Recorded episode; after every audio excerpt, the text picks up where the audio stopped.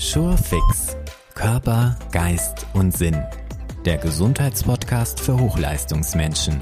Lebst du noch? Und ich bin dein Host, Heilpraktiker Sascha Hill. Reizdarm. Einer meiner Lieblingsthemen. Willkommen zu einer neuen Episode. Schön, dass du wieder mit dabei bist. Ja, in dieser Folge geht es ums Thema Reizdarm. Um eine naturherkundliche Perspektive, meine Perspektive. Ich habe über zehn Jahre Erfahrung mit dieser Krankheit in Anführungszeichen. Und bevor es um Therapieoptionen geht, möchte ich ganz gern erstmal auf die Diagnostik eingehen. Ganz zu Beginn möchte ich euch was vorlesen. Und zwar, ich bin auf Wikipedia gegangen und habe mir mal die Klassifikation von Reizdarm, vom Reizdarmsyndrom angeschaut. Und in der Medizin geht es immer um diese Klassifikationen nach ICD-10. Also das ist so ein Verzeichnis und da stehen Nummern drin. Und äh, K58 wäre jetzt hier zum Beispiel das Reizdarmsyndrom. Das sind diese Diagnosen, die dann bei euch auf der Rechnung stehen. Ähm, und wenn euch der Arzt oder auch der Heilpraktiker eine Diagnose gibt, dann erfolgt die praktisch anhand dieser Ziffern und da gibt es dann wieder so äh, Kriterien, ja, wann habe ich denn ein Reizdarmsyndrom? Und das finde ich sehr lustig, wenn man das bei Wikipedia nachliest oder auch im ICD-10 nachliest. Symptome des Reizdarmsyndroms sind Schmerzen oder Unwohlsein im Bauchraum zusammen mit einer Veränderung in den Stuhlgewohnheiten unter Ausschluss einer strukturellen oder biochemischen Ursache.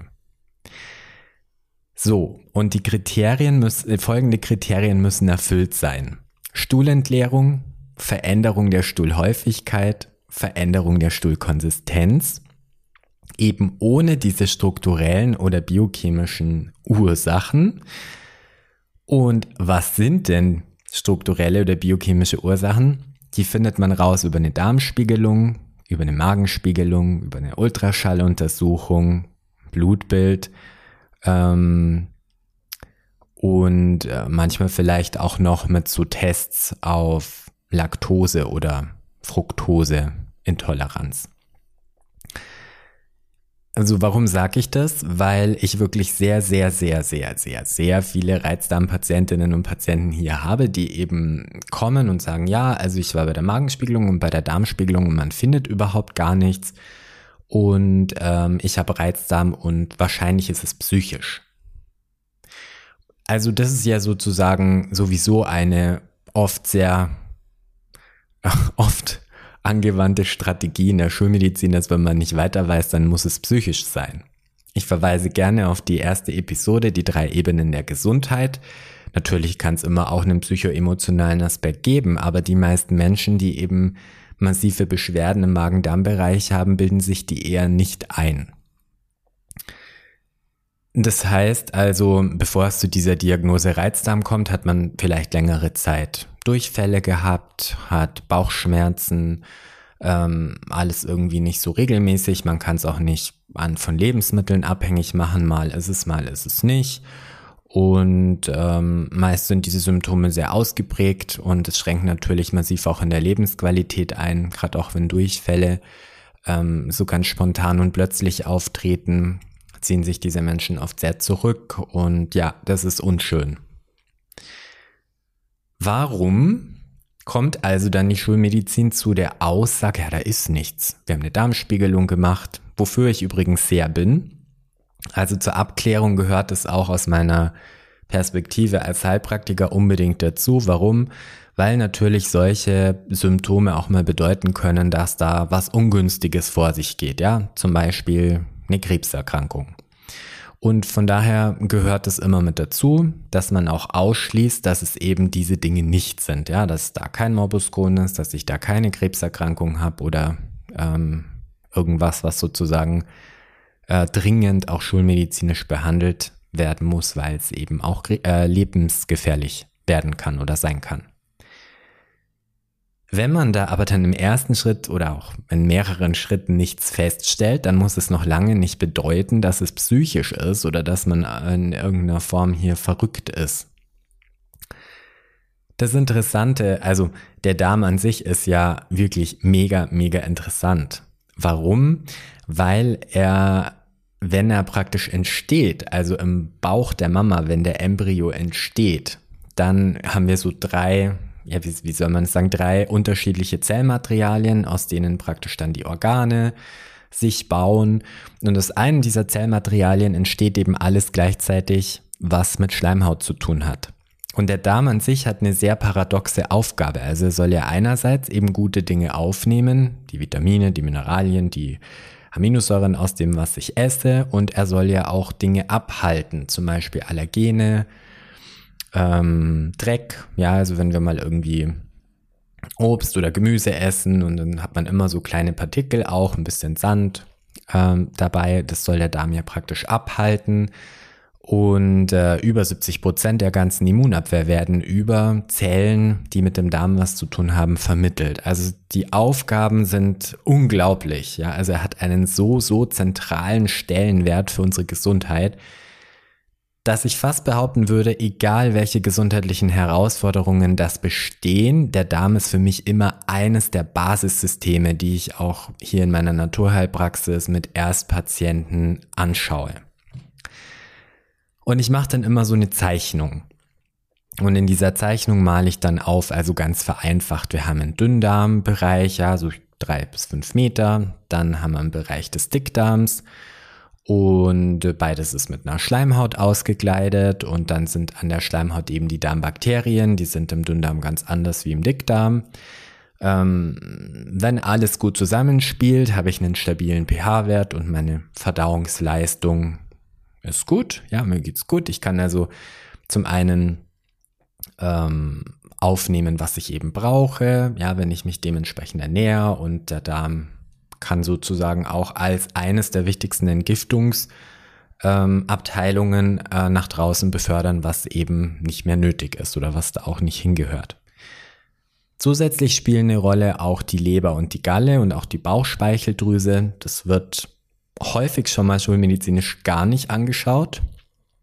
Ähm, also es kann nämlich auch sein, dass zum Beispiel Darmbeschwerden entstehen, weil die, äh, die Bauchspeicheldrüse zu wenig Enzyme produziert. Es kann sein, dass Durchfälle entstehen, weil mit dem Leber-Galle-System was nicht stimmt. Das wird häufig schon gar nicht mehr angeschaut, ja, sondern wenn man halt nichts sieht mit der Kamera, die man einmal ja, hinten reinschiebt und einmal in den Magen, ähm, dann muss es schon psychisch sein.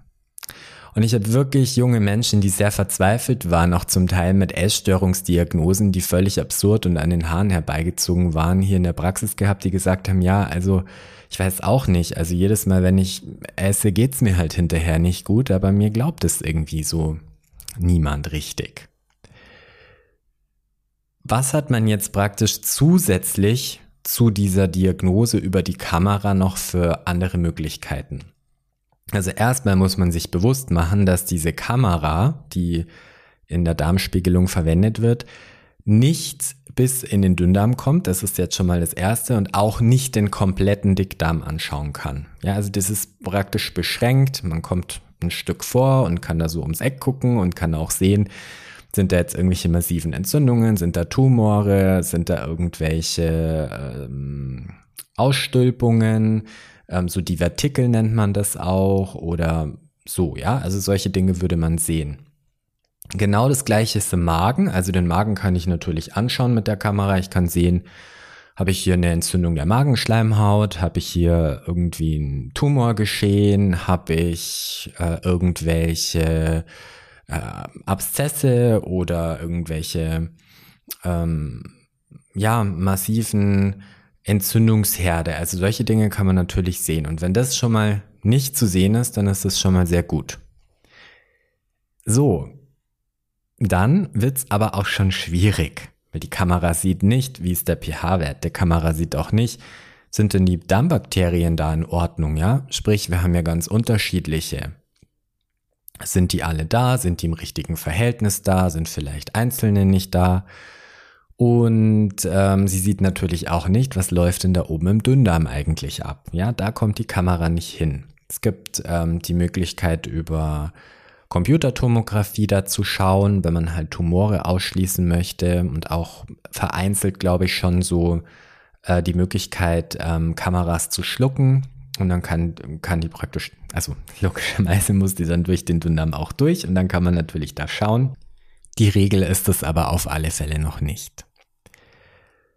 Was hat man noch für Möglichkeiten? Man hat die Möglichkeit, über eine Stuhldiagnostik zu schauen.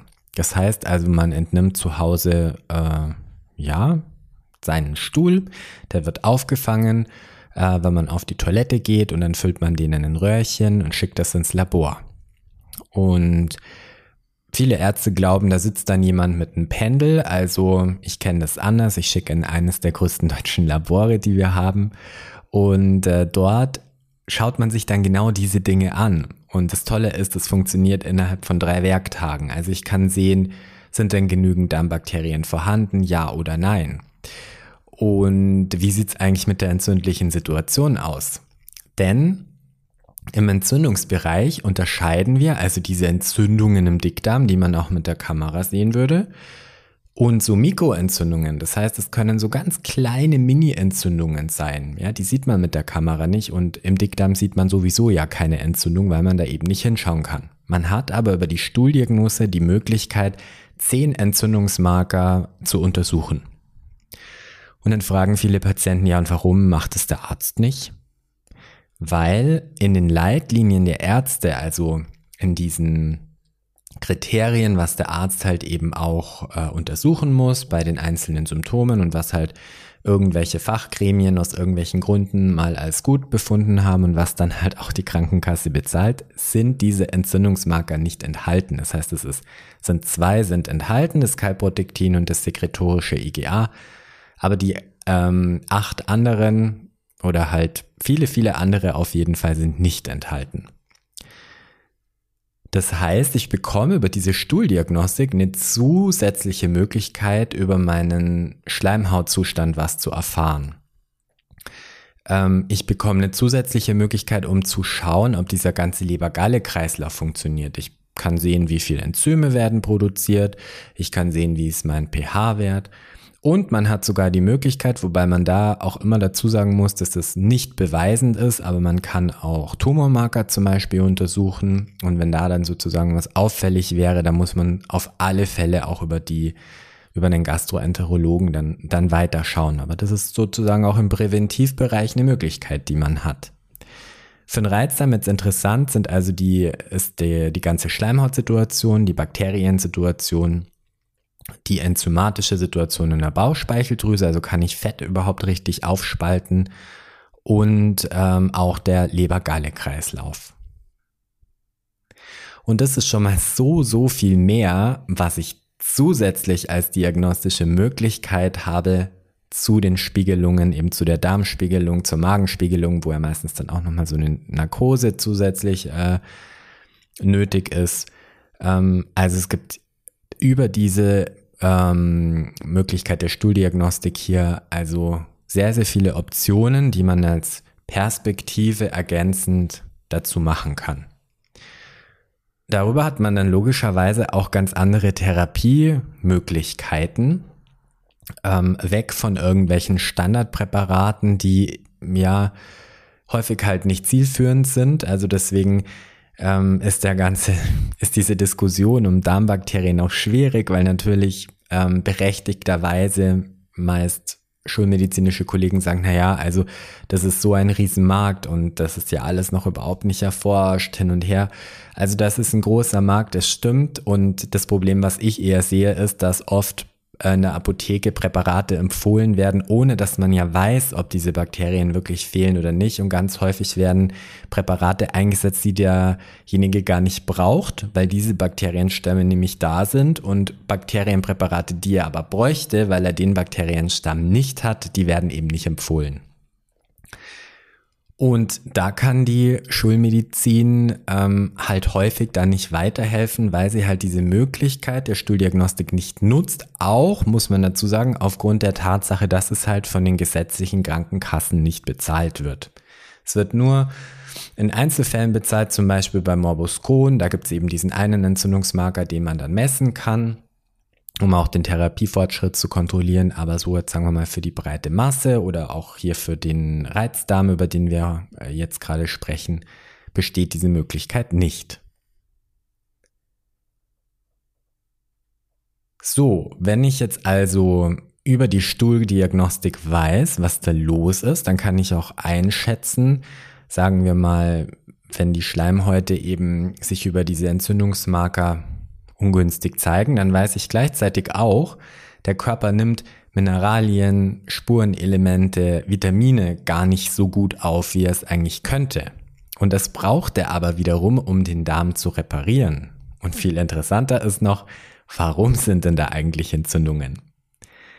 Und dieses ganze Thema, was schädigt eigentlich unseren Darm? Was führt denn dann vielleicht irgendwann zu einem Reizdarm oder auch zu anderen ähm, Problemen? Ähm, das wird mal Thema für eine eigene Episode werden, weil das ist sehr, sehr interessant und auch, ähm, ja, da braucht man ein bisschen Zeit, um sich diese Faktoren, die praktisch unseren Darm in der heutigen Zeit immer wieder irritieren, um sich die genauer anzuschauen und um die dann auch zu verstehen. Das heißt, für mich aus meiner Perspektive heraus als Heilpraktiker gehört zu einer Abklärung immer auch diese schulmedizinische Ebene, dass man sagt, okay, was kam bei dieser Spiegelung raus? Man sollte die auch durchführen lassen, gerade ab einem gewissen Lebensalter, auch präventiv. Und dann weiß ich schon mal, okay, das Schlimmste ist es nicht. Und dann sollte ich mich auf die Suche machen und die Stuhldiagnostik kann hier eben eine Option sein. Ich kombiniere das auch mit ähm, dementsprechenden Blutparametern dann, wo man dann eben auch gucken kann, hat denn der Körper überhaupt dann auch die Ressourcen, damit er das selber eben dementsprechend langfristig reparieren kann und in den Griff kriegen kann.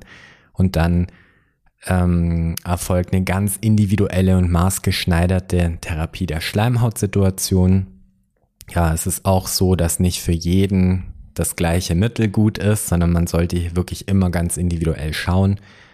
Und auch die Bakterienflora wird dann wieder aufgebaut, die wir eben brauchen, damit dann der pH-Wert stabil ist. Und ähm, das ist so ein bisschen wie eine Abwärtsspirale häufig. Also zuerst sind so ein paar Bakterienkolonien, die verabschieden sich, dann geht der pH-Wert runter oder hoch und dann äh, können andere Bakterien wiederum auch nicht mehr gut da leben und die verabschieden sich dann auch und dann wird die Schleimhaut angreifbar und so ist das häufig eine Abwärtsspirale über viele, viele Jahre und am Schluss weiß man gar nicht mehr, was war jetzt eigentlich am Anfang und was vertrage ich jetzt eigentlich noch und was nicht.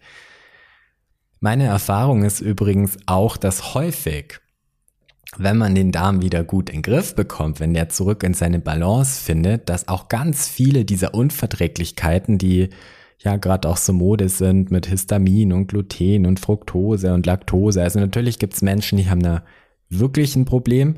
Häufig sind diese Probleme aber nur deshalb, weil der Darm in seiner Funktion eben nicht ähm, ausbalanciert ist und einfach nicht gut arbeiten kann, ja, weil er mit, mit Entzündungen beschäftigt ist, weil er eben mit pH-Wertschwankungen beschäftigt ist, dann kann er die Nahrung nicht mehr richtig aufspalten, dann kann er die, die, die Ressourcen nicht mehr richtig aufnehmen, sprich eben hier wieder Vitamine, Mineralien etc. Ähm, und dann kommt es zu so Folgeerscheinungen. Aber also ich habe zweieinhalb bis dreitausend Stuhldiagnosen mit Patienten die letzten elf Jahre durchgeführt und ähm, das hat sich immer wieder gezeigt, dass für einen Großteil äh, dieser Leute die Situation sich verbessert hat, auch was diese Unverträglichkeiten betrifft, wenn der Darm aufgebaut wurde. Und das erreicht man häufig nicht immer, aber häufig kann man das innerhalb von zwei bis drei Monaten verbessern. Ähm, in Einzelfällen gibt es eben andere Themen dahinter. Wie gesagt, das sind dann nochmal einzelne Folgen, die ich zum Thema Darm und zu Spezialitäten auch dann dort ähm, aufnehmen werde. Das war's zum Thema Reizdarm. Wenn du Fragen hast zum Thema Reizdarm, zum Darm allgemein oder zu anderen Themen, dann besuch doch meine Webseite unter www.sascha-hill.de slash podcast.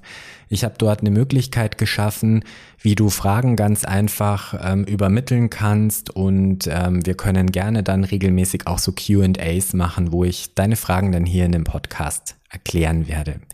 Ich freue mich natürlich auch, wenn du den Podcast abonnierst und davon weiter erzählst, deinen Freunden, deinen Bekannten, vielleicht auch jemandem, der mit dem Thema Darm Probleme hat. Und falls du mal fünf Minuten Zeit hast, so Rezensionen, also ein paar Zeilen zu schreiben, ähm, wie du meinen Podcast findest, hilft mir sehr und dafür möchte ich mich ganz herzlich bei dir bedanken. Wir hören uns bald wieder. Mach's gut. Dieser Podcast ist eine Produktion von Heilpraktiker Sascha Hell. Weitere Infos zu Sascha und seiner Arbeit erhältst du auf www.sascha-hell.de.